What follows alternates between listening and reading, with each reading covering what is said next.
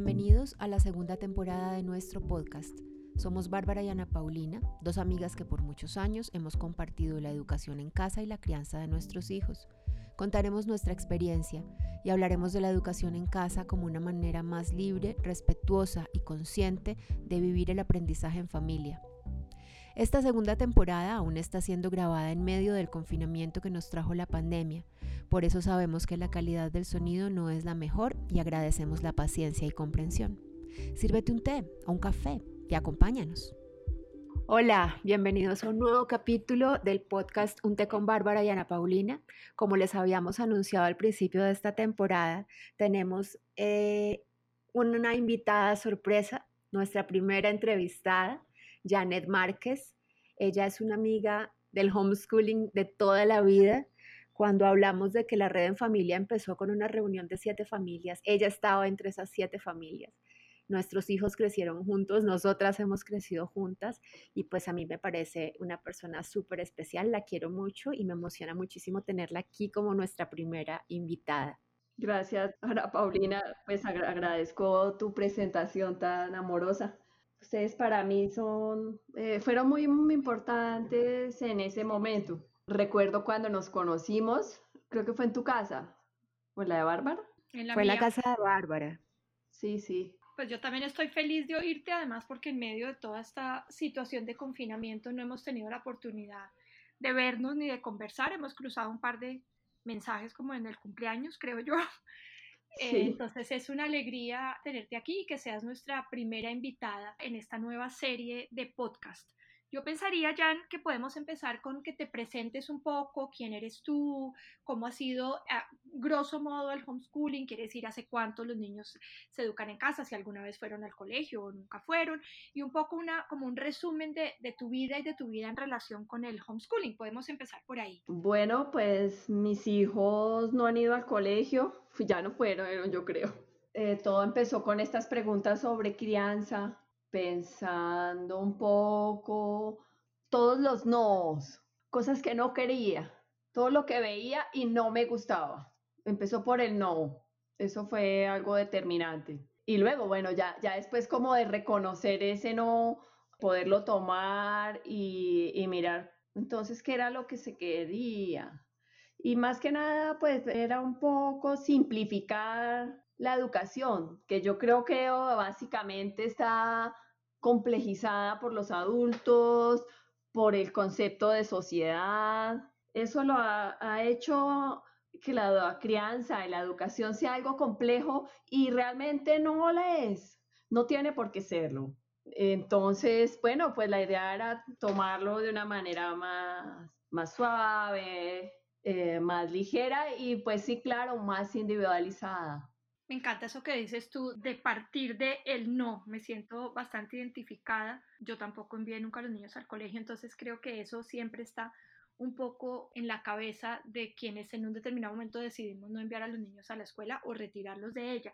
¿Cuántos años tienen hoy en día los chinos? Porque a mí ya los cálculos empiezan a fallarme. ¿Y qué están haciendo hoy en día que ya son unos chinos grandes y más independientes? Noé tiene 16 y Salomé, perdón, Noé 17 y Salomé 16 nada, pues ellos andan en sus cosas. Eh, acá entraron al club de natación del municipio, el cual obviamente está parado por el tema de la pandemia. Eh, bueno, tan pronto se pueda, se retomará. Noé también está, asiste a campamentos juveniles, que es un programa también nacional, eso es de Coldeportes. También está parado, pero ellos sí hacen encuentro. Entonces es bastante agradable verlo ahí, que igual sigue compartiendo y hacen un trabajo muy especial. Escriben, leen, hacen las cosas de la casa, no sé, tienen una vida creo que normal, más bien tranquila. Eh, lo de ir al colegio, eso siempre ha sido una pregunta. ¿Quieres ir al colegio? Era una pregunta que yo les hacía con alguna frecuencia y pues siempre dijeron no. Janet, tú nunca los mandaste al colegio, pero ¿en qué momento, digamos, sentiste que esa era una decisión definitiva, que estaban haciendo homeschooling?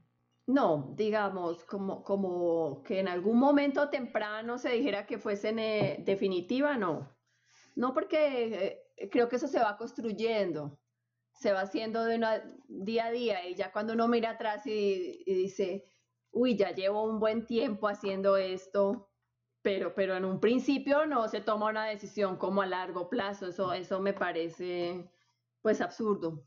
O sea, tú lo describes más como el proceso natural de seguir una crianza natural que venías haciendo con ellos desde chiquitos y cuando miras para atrás te das cuenta que lo que estás haciendo de, alguna manera es homeschooling. Lo interpreto un poco así, ¿verdad? Sí, parte de los nos, esa era ruptura que genera eh, la escuela entre crianza y educación. Ahí hay una ruptura. Eso era parte de los nos y no se quiso y no se hizo. Pues hace mucho más tiempo que ya claramente definimos que lo que se hace, se hace aquí es educación en casa. Además que, eh, digamos, que como colegio en casa, o sea, no. O sea, yo no soy eso. Acá no somos eso.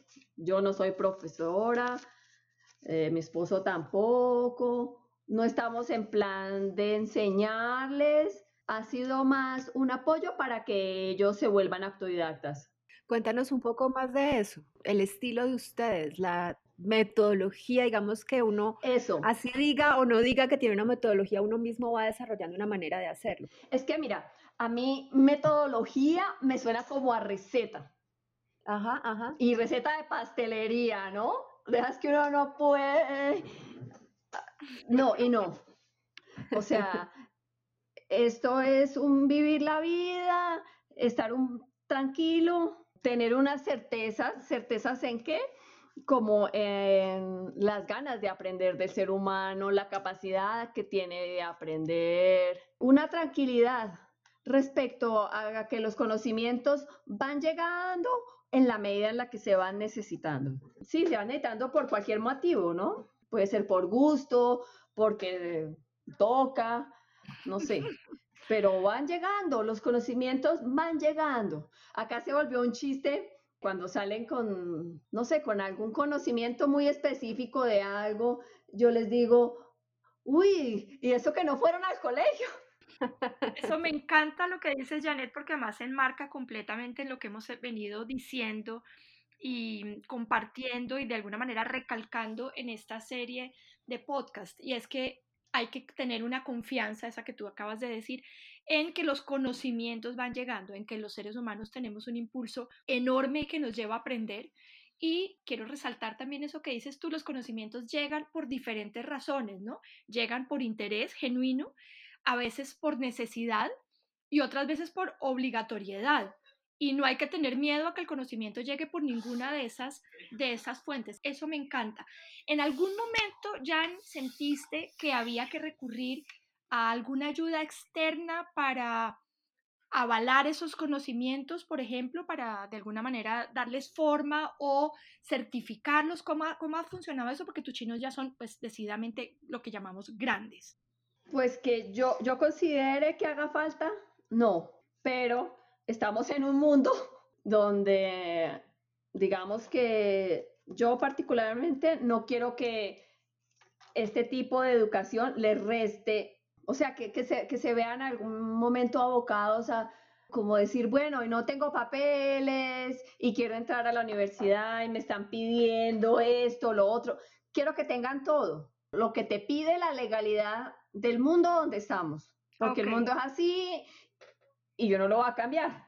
Entonces, ellos sí presentan unos exámenes en un colegio que nos colabora con eso y están teniendo unos certificados anuales, digamos. Presentan un examen al año para certificar. Ok, ¿lo haces año a año a partir de cuándo? Porque pues, supongo que en los primeros años eso no fue un interés. Como a los 13 años. Y lo que te digo, el, interés no era como eh, poder verificar que sí sabían. Sí, sí, entiendo. No era una cosa personal de que, oye, estoy como inseguro, ¿será que sí saben? Mejor que alguien me diga que sí sabe. No, no, el tema era más para con la sociedad, para, para con la logística, con la practicidad. Era, era como eso y lo logran y lo hacen bien.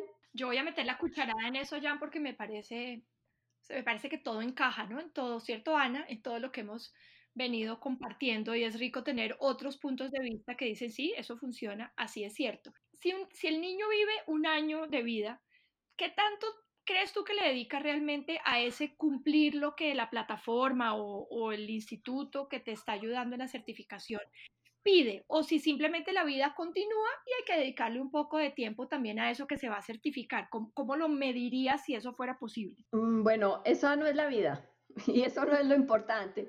Lo sacan como muy rápido no sé, unas pocas horas a la semana. Además que, que yo no, no estoy ahí en plan policía Mm, como, a ver, ya cumpliste las dos horas, o sea, no, no. Ok, es, es un requisito que tú crees que es importante cubrir para que tengan todo eso que dices tú, ¿cierto? No. Pues por si hace falta, porque yo no sé, no sé qué camino tomen. Sí. Sí, no sé si para acceder a X o Y mm, trabajo o universidad, en algún momento les pidan eso. Que si se los piden, lo tiene y no sea un lío. Entiendo y, y me encanta eso que dices porque pienso que eso también a todas las personas que nos siguen les sirve como de tranquilidad y es, los chinos aprenden, el, su tiempo se va en lo que les interesa y si en algún momento tenemos la idea de que deben ser certificados por la razón que sea, la, la, tuya, por ejemplo, es supremamente clara, pues no es una cosa que se coma el día a día de los niños, que pienso que es una de las cosas, eh, cierto, Ana, que hemos eh, buscado como mostrar más es eso que en algún momento hay que certificar o que el Estado arbitrariamente ha decidido que uno tiene que saber, es algo que toma muy poco tiempo de la vida real de los niños que consiste en vivir y aprender viviendo. Sí, de acuerdo, hemos hecho énfasis en que realmente esa parte de cumplir el requisito, al no ser la más importante, pues no debería ser el centro de la vida de los niños. Bueno, depende. Es decir, de pronto para gente como yo que ve la, situación así. Pero hay, hay, hay, familia que realmente tiene un colegio en la casa, ¿no? Y bueno, pues son formas y cada cual hace eso como le provoque. Sí, completamente de acuerdo, pero creo que eso que tú estás diciendo también ayuda a aligerar la carga, ¿no? Cuando cumplir una cierta cantidad de, no sé, objetivos o eso que llaman hoy en día logros, se convierte en el centro de, de, la vida de la educación en familia, nos referimos, puede aligerar la carga, eso que tú dices. Es si hay que cumplir, no toma tanto tiempo y la vida continúa porque aprender es vivir. Como dices tú, cada familia lo maneja como quiere manejarlo y si una familia quiere armar un colegio en la casa, está en todo su derecho de hacerlo pero al mismo tiempo cuando se siente que esto es una carga pesada y difícil y una de las cosas es que se vuelve un conflicto familiar, un motivo de, de agotamiento físico, mental, emocional y una carga emocional para la relación ¿no? entre los niños y sus papás. Entonces, este decir, miércoles, los chinos van a aprender y si hay que cubrir, la vida no se nos puede ir en eso, yo pienso que es aligerante si esa palabra existe. Sí, y tiene que ver, digamos, yo creo que con esa autonomía para el aprendizaje, el poderles soltar eso, dejar que eso sea un proceso autónomo.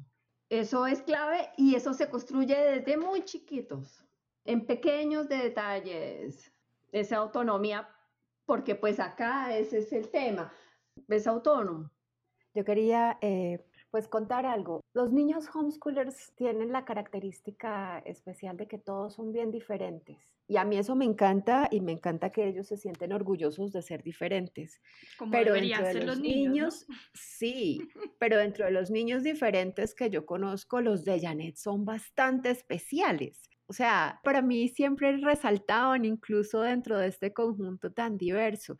Y muchas veces me he imaginado que, que niños como los nuestros que son tan diferentes nunca hubieran podido ser así tan auténticos estando en un colegio. ¿Tú has hablado de eso con tus hijos? ¿Eso es algo que ellos se sienten diferentes? ¿Ellos saben que se visten distinto, que hablan distinto, que tienen gustos distintos?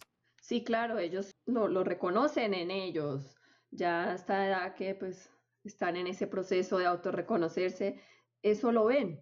Pero es, digamos, es algo como natural para ellos es que los adultos, digamos, los dos adultos de esta casa, digamos que éramos bastante particulares en la, en la, aproximación como a la sociedad, como a esos conceptos.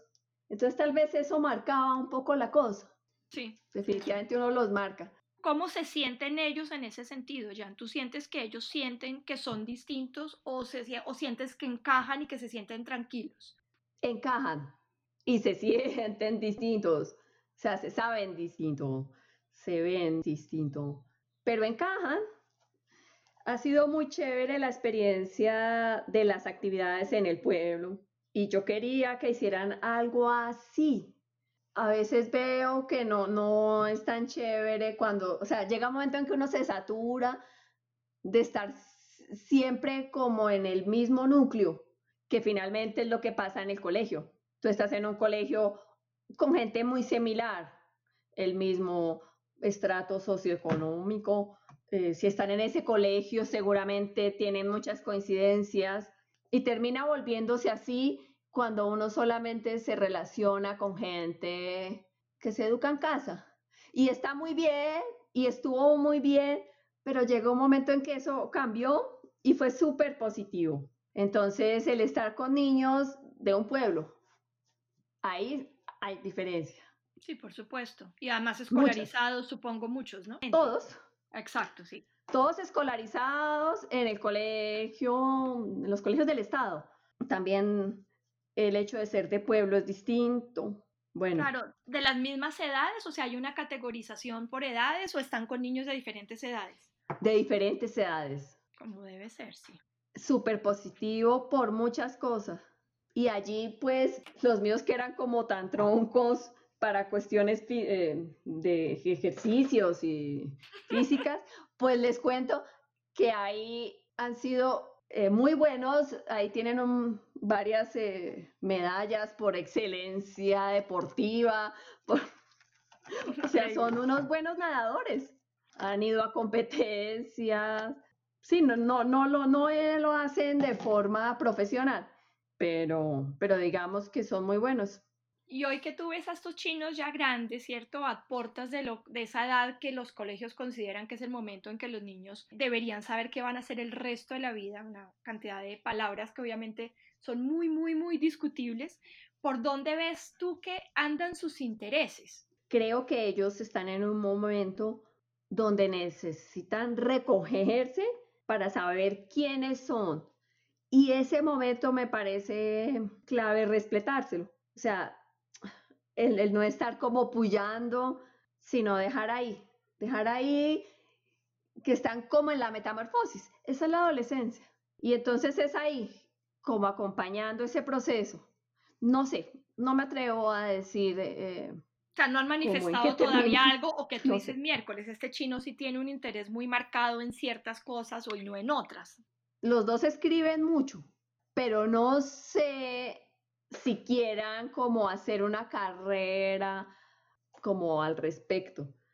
Sí, no sé, no me atrevo todavía, o sea, yo creo que, que están ahí como enconchaditos un poco autorreconociendo esas cosas. Pero me encanta eso, Jan, porque esa pausa, ¿no? Esa como calma que, que has mantenido siempre con los niños es de una sabiduría enorme. Eh, a mí me preocupa cuando se presiona a los niños justamente en esa edad que dices tú que están en un enconchados como si estuvieran, no solo lo diría como la metamorfosis en la que uno más le enseñan en el colegio que es la de los renacuajos, sino más la de las mariposas, ¿cierto? Están entre la crisálida y baten las alas y un día la rompen y salen a volar fortalecidos y creo que es importantísimo. Hace poco tuve una reunión con varias familias del proyecto de la Escuela Cantorum, pero todas las familias que estábamos ahí éramos homeschoolers y graciosamente la conversación derivó al homeschooling y es conmovedor ver cómo las familias que se dejan permear por, por la flexibilidad que esto requiere acaban reconociendo que no hay ninguna razón para presionar a nadie a ninguna edad para que haga nada específicamente a esa edad, ¿cierto? Hay que leer a los, no sé, 7 y hay que dividir a los 11 y hay que escoger carrera a los 17. Y resulta que eso es de una gran sabiduría y traigo a colación una anécdota que no sé si alguna vez conté en una de nuestras emisiones. Hace algunos años hubo una, como un panel organizado por muchachos homeschoolers, ya cuando varios estaban en la universidad. Y me acuerdo que Juan Pablo, mi hijo, era uno de los invitados al panel, estaba ya estudiando, él estudia historia, y una de las preguntas del público a los panelistas, que fue una pregunta que le hicieron a él, era ¿por qué había escogido estudiar historia? Y su respuesta me encantó cuando me contó, dijo que él había contestado que él había decidido estudiar historia porque era lo que le interesaba en ese momento. Y eso da como una luz muy grande sobre lo que somos los seres humanos con respecto a nuestros intereses.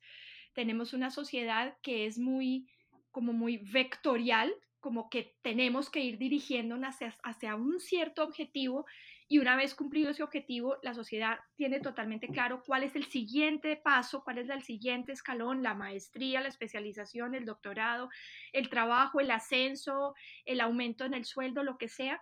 Y resulta que muchas veces nuestra vida es una colcha de retazos de intereses y no necesariamente uno escoge una carrera porque eso es lo que vaya a hacer toda la vida, sino porque es su interés en ese momento y luego puede seguir ahondando en ese mismo interés o ese mismo interés llevarlo a otro o aparecerse una luz en el camino que lo lleva a un camino completamente distinto. Y yo pienso, por ejemplo, en, en nosotras, este grupo de locas furiosas que nos reunimos hace una pila de años en mi casa, independientemente si hemos ejercido o no nuestra profesión, yo sí la he ejercido, por ejemplo, ha habido una gran cantidad de momentos de mi vida en que mi profesión está quieta y mi interés está volcado completamente en otra cosa.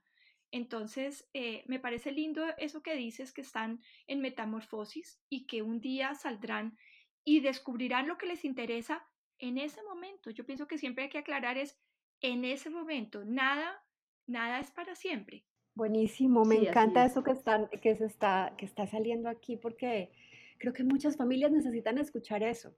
Yo he visto varios adolescentes angustiados porque empiezan a sentir esa presión desde afuera de me están presionando para que escoja, pero a mí me gustan muchas cosas. Tal vez no estoy listo todavía para escoger o tal vez no tengo ganas de escoger. Y eso es algo que le toca a los papás y a los adultos entender y soltar un poco esa necesidad de tener la certeza ya de para dónde va a coger mi hijo, de saber si tiene ideas, si, si sabe para dónde quiere ir con la vida. Bueno, yo no quiero que se nos acabe la grabación sin preguntarle a Janet por la exploración que ella hizo en la pedagogía Waldorf, porque de todas las familias que yo he conocido, que todas exploramos distintas metodologías y leemos de una cosa y de la otra. Creo que Janet, de las que conozco, es la que más le dedicó interés a entender y conocer sobre la pedagogía Waldorf y de cierta forma muchos de los principios de esa pedagogía los aplicó en su vida de una forma supernatural. Quisiera que nos cuentes un poquito sobre eso.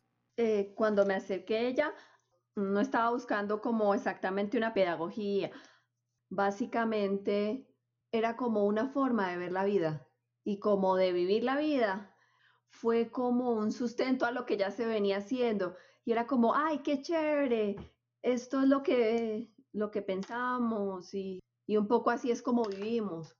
Entonces, fue como ese acercamiento digamos, lo que pude coger de lo que está tal vez por encima, ¿no? Como la nata. Y ya cuando levanté la nata y empecé a ver más cosas y vi que tenía como un sustento bastante como, ¿qué digo yo? Como esotérico y eso, ahí creo que hubo un corte y me empecé a alejar, porque pues eso no me interesa. ¿Pero con qué cosas te identificaste? ¿Qué cosas de esas dijiste? Eso cuadra La crianza natural eso fue como lo primero que llegué a ver fue eso, ese respeto hacia los niños y hacia sus tiempos y hacia sus necesidades.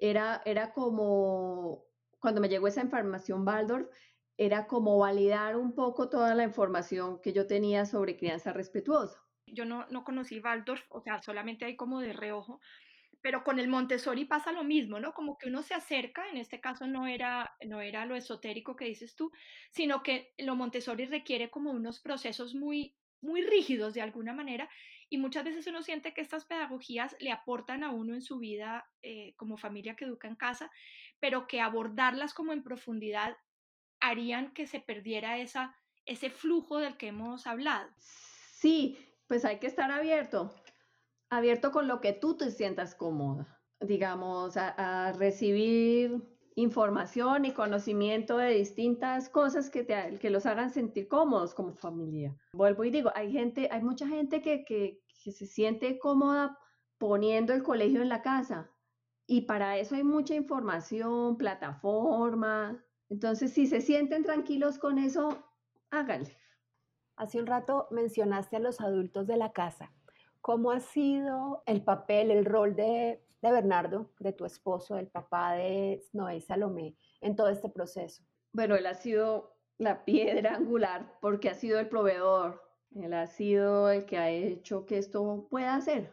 Eso es una parte, pero obviamente es un papá súper presente, está súper pendiente de sus hijos, siempre acompañándolos, pendiente de sus eh, inquietudes, necesidades de aprendizaje, siempre allí. Y él es un tipo muy tranquilo, entonces les transmite esa tranquilidad.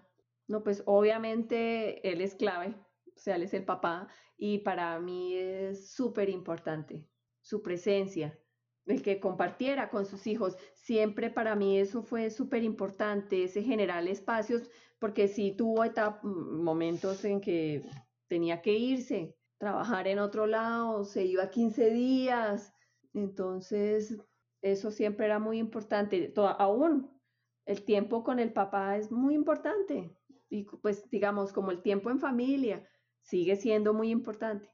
Yo me acuerdo que él era el que les leía, ¿no? Los ratos de lectura de la noche eran con él, ¿verdad? Claro, el ratico de la, cuando muy chiquitos, eh, los raticos eran con él, porque pues estaban todo el día conmigo. Y entonces él los bañaba, les leía el cuento, estaban un ratico jugando en la cama. Sí, era un ratico muy chévere y sí, muy importante. Y pues yo, digamos que reivindico con este hombre ese papel de, del papá. Reconozco obviamente nuestra labor como madres, pero, pero no, no sería justo no reconocer una labor tan importante como la de Bernardo. Qué bonito. Yo creo que como para cerrar, pues es, es, tan corto el tiempo, o sea, con Janet hay tanto, tanto, o sea, nos ha dado como unas pinceladas súper pequeñitas de lo que ha sido su vida, pero a mí me gustaría, Jan, que de pronto cerráramos, si puedes y si quieres, contándonos tal vez de todo este proceso que ha sido educar a tus hijos en casa, dedicarte a ellos, asumir este acompañamiento, ¿qué, aprendizajes has sacado para ti? ¿Qué sientes que han, que han sido los mayores aprendizajes? Y por otro lado, ¿qué consejos le darías a las familias que nos están escuchando? Seguramente muchas de las que escuchan estos, podcasts son familias nuevas que están empezando la educación en casa y están como buscando orientación, inspiración información. Pues yo les diría a las familias nuevas busquen la tranquilidad. O sea, si a usted le da tranquilidad estar en, una plataforma y montar el colegio en casa, hágalo. Pero a ver, digamos, la tranquilidad no debe ser individual, sino obviamente de todos los miembros de la familia. Y hay que estar en constante como reevaluación, porque pues va cambiando. Pero sí, que busquen la tranquilidad que no busquen copiar a nadie, eso es un poco aterrador. Sí, a mí, a mí, me genera como angustia cuando, cuando veo que, me, que la gente quiere como copiarlo a uno, sobre todo pues, en el caso nuestro, porque pues lo que hacemos no es nada tradicional. Entonces eso, que, que, busquen la tranquilidad de todos. Y muchas veces si la tranquilidad es ir a un colegio, pues vayan al colegio.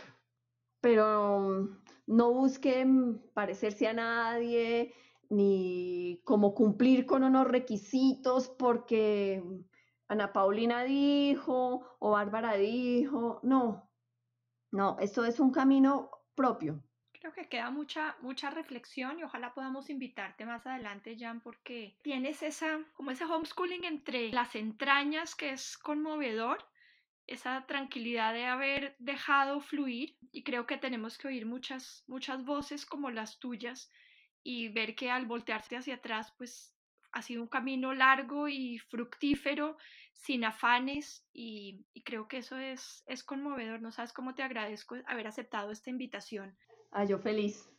Gracias por haber pensado en mí, pues, pues aquí estoy para cuando quieran, luego nos veremos y tomaremos un té en persona cuando la pandemia no lo permita. Que así sea, por favor. Sí, sí, no veo la hora. Sí, toda. Janet, mil gracias, como te dijo Bárbara, por aceptar la invitación. Estoy súper contenta y gracias a gracias las personas que, que, nos están escuchando, como siempre, esperando que esto sea pues del mayor provecho para todos.